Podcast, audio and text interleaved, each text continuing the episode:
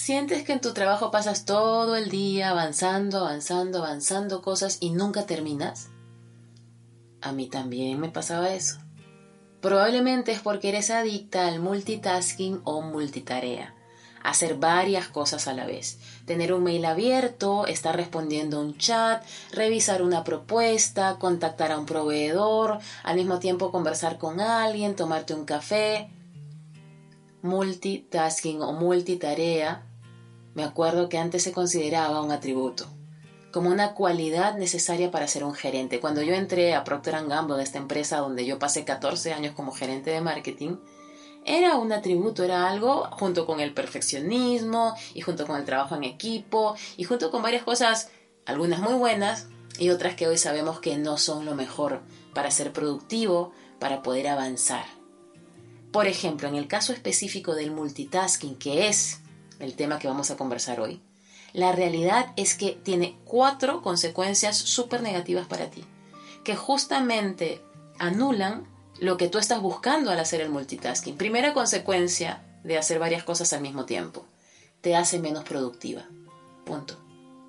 Te hace menos productiva. Justamente la razón por la que haces multitasking, que es para avanzar más, para poder cerrar pendientes más rápido, te hace menos productiva. Segundo problema que genera el multitasking, hace que te equivoques más. Tercer problema, tu cerebro se vuelve más lento. Y cuarto problema, te vuelves menos creativa. Y en esta conversación te voy a explicar por qué, pero sobre todo te voy a dar tips para que no tengas que hacer multitasking y te puedas enfocar en una tarea y sientas cómo avanzas. ¿Por qué? Este no es un podcast de productividad, este es un podcast de libertad. Pero qué mejor forma de sentirte libre que realmente poder avanzar con las cosas que tienes pendientes en un trabajo que quizá inclusive no te encanta, para que tengas tiempo de dedicarle a tu verdadero sueño, a las cosas que quieres hacer por ti, a los actos de amor propio. ¿Y por qué es tan malo el multitasking?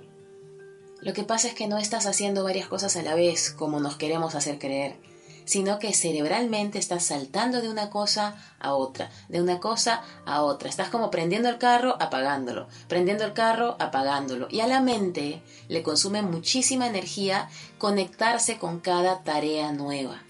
Usualmente estás haciendo algo, empiezas a fluir, empiezas a profundizar y de pronto, ¡ping!, una notificación de un correo de tu jefe. Entonces tienes que abrirlo, según tú en tu cabeza, ¿no? Estás leyendo la notificación de tu jefe estás leyendo la información que te está mandando y lo que te está pidiendo y ya buscas eso que te está solicitando para mandárselo. Esa otra cosa que estabas haciendo se quedó abierta en una pestaña de tu computadora. Estás mandando la información a tu jefe, viene alguien a pedirte otra cosa. Uy, es el jefe de tu jefe, entonces se la das directamente, dejaste el mail abierto y dejaste la pestaña abierta. Y así pasas todo el día, todo el día.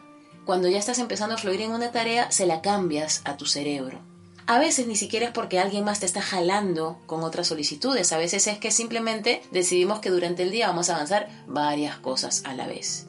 Y pasamos de un mail a un chat, a googlear, a comer, a conversar y no le damos tiempo a nuestra mente de profundizar en lo que estamos haciendo. Y de paso nos sentimos abrumadas con toda la información que estamos manejando. En este episodio te daré tres tips para que te sea más fácil enfocarte en una sola cosa a la vez. Soy Caterina Espinosa, soy coach de libertad y en este podcast comparto contigo tips prácticos para crear una vida de la que no te tengas que escapar. Una vida en la que no seas feliz solamente en vacaciones, solamente los viernes, en la que sufras los domingos en la noche porque ya tienes que ir a trabajar al día siguiente. Una vida en la que te sientas libre de verdad. Un estudio realizado por la Universidad de Stanford encontró que los cerebros de las personas que trabajan haciendo multitasking se desempeñan de manera menos eficiente incluso cuando no lo están haciendo ya.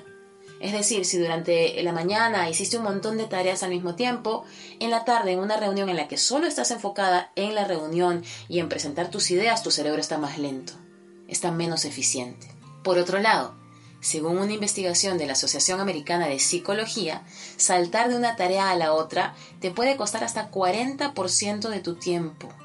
40% de tu tiempo perdido en arrancar el carro y apagarlo, arrancar el carro y apagarlo, en hacer una tarea, o sea, estoy hablando figurativamente lo del carro, por si acaso, en arrancar el cerebro para hacer una tarea y apagarlo con esa tarea y prenderlo con la otra. Por eso, por eso sientes que el día no te alcanza. Por eso terminas con la mente agotada. Y por eso terminas con las mismas 20 pestañas abiertas en tu laptop. Te ha pasado y estoy segura, porque a mí me pasó por muchos años, que decía, pero si yo estoy haciendo tantas cosas, ¿por qué no avanzo? Por eso. Entonces, tip número uno. Yo tengo una mini pizarrita junto a mi laptop. Y en esa mini pizarra yo escribo la tarea. La tarea. No las tres prioridades, no todo lo que tengo que hacer. La tarea que estoy haciendo en ese momento. Solo una cosa. Así, cada vez que algo me distrae, una notificación, alguien me habla, trato de cerrar lo más pronto posible esa distracción, porque en ese momento es distracción, no es prioridad. Y se me hace súper fácil volver a lo que estaba haciendo, porque ya no tengo que pensar, ay, ¿qué estaba haciendo? ¿En qué pestaña estaba? ¿En qué estaba concentrando mi cabeza? No, miro la pizarra y es como, ah, estoy haciendo la propuesta para tal empresa, para sesiones de coaching. Ok, vamos, continuamos. Y para complementar el tip número uno, es súper importante el tip número dos, porque uno probablemente no funcione bien sin el otro. Durante los 14 años que trabajé en Procter Gamble, usábamos una técnica que se llamaba parking lot o estacionamiento de ideas. Usualmente se usa en las reuniones, cuando alguien en esa reunión tiene una idea que no tiene mucho que ver con el tema que se está tratando, pero que es interesante de explorar. Entonces esa idea se anota en una parte de la pizarra o en algún lugar denominado parking lot. Significa que vas a regresar a esa idea, que el equipo va a regresar a esa sugerencia después de la reunión o al final de la reunión, apuntarla, ponerla como plan de acción, pero no gastas minutos de la reunión conversando acerca de la idea, evaluando la idea, viendo si va a costar mucho. No, simplemente la agarras, como que la encapsulas y la colocas en una salita de espera, pudiéramos decirlo así. Entonces, tú vas a aplicar esa técnica cuando estés trabajando en tu laptop. Vas a tener algún lugar donde anotar esta sala de espera para las ideas o para las cosas que tienes que hacer. Si mientras haces algo importante te aparece una información que te puede servir, pero no tiene nada que ver con lo que estás haciendo, por ejemplo, estás buscando en Google información para una propuesta que estás presentando. Estás buscando imágenes, por ejemplo, y de pronto te aparece la publicidad de un libro que tiene un tema que para ti es súper relevante. A veces lo que pasa es que nos metemos en el agujero negro e infinito de ir persiguiendo todo lo que nos va apareciendo como sugerencia en las redes mientras realmente entramos por otra cosa completamente distinta. Entonces, en lugar de, ah, voy a darle clic a este libro que me está sugiriendo Google porque yo busqué antes alguna otra cosa que tiene que ver, no, ahí te detienes, anotas el título del libro que parece ser maravilloso en tu parking lot, en tu salita de espera de ideas. Así no la pierdes en el momento, pero tampoco dispersas tu atención en otras cosas que son importantes pero no son relevantes para ti en ese instante. Al final de cada día, tomas unos minutos para revisar tu parking lot, rescatas las ideas que aún te parecen importantes y las integras en tu lista de acciones a tomar. Tip número 3.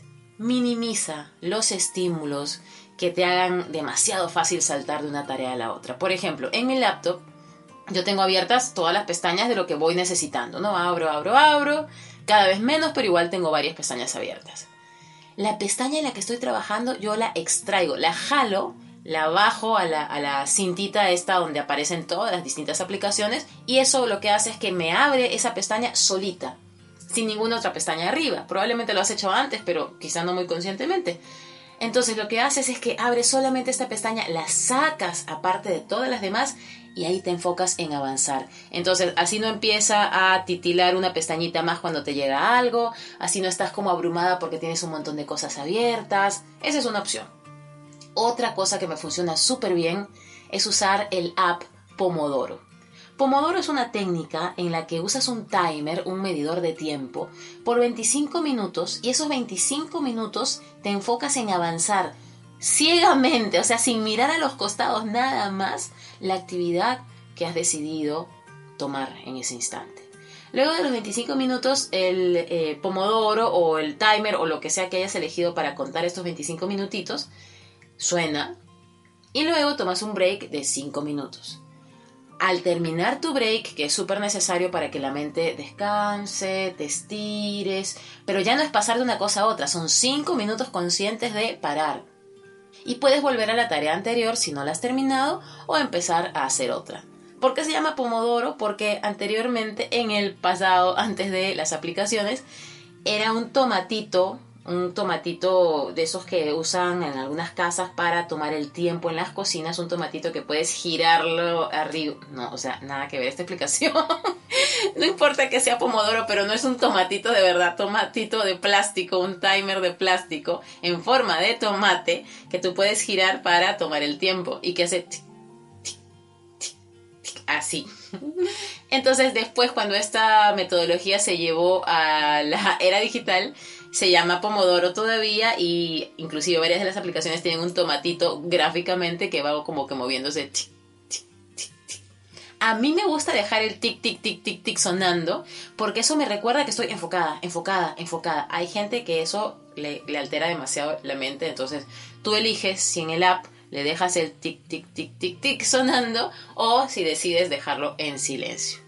Entonces, sobre todo, recuerda que el objetivo es no gastar tu energía en vano. Por eso te hablo de multitasking en este podcast. No para que seas la persona más eficiente en tu empresa, no. Si eso es un resultado adicional, maravilloso. Pero sobre todo es para no gastar energía en vano. Porque toda energía que malgastas al hacer multitasking es energía que podrías usar para crear la vida de tus sueños. Me va a encantar acompañarte en este camino. Si sientes que te distraes mucho, si sientes que necesitas más guía, profundizar en estas herramientas, puedes tomar sesiones de coaching online conmigo, desde donde estés. Ya muchas, muchas de ustedes están contactándose conmigo y las experiencias han sido tan lindas de irlas viendo cómo crecen, cómo van como que rompiendo barreras y creencias limitantes y avanzando hacia lo que realmente quieren crear en sus vidas. Si quieres sesiones de coaching conmigo o mandarme tus preguntas o mandarme tus comentarios, sugerencias de episodios, el número al que me puedes ubicar es el 51, código de Perú, si no estás en este país, y el número es el 972-042-503. Brilla siempre, sé libre y sé feliz.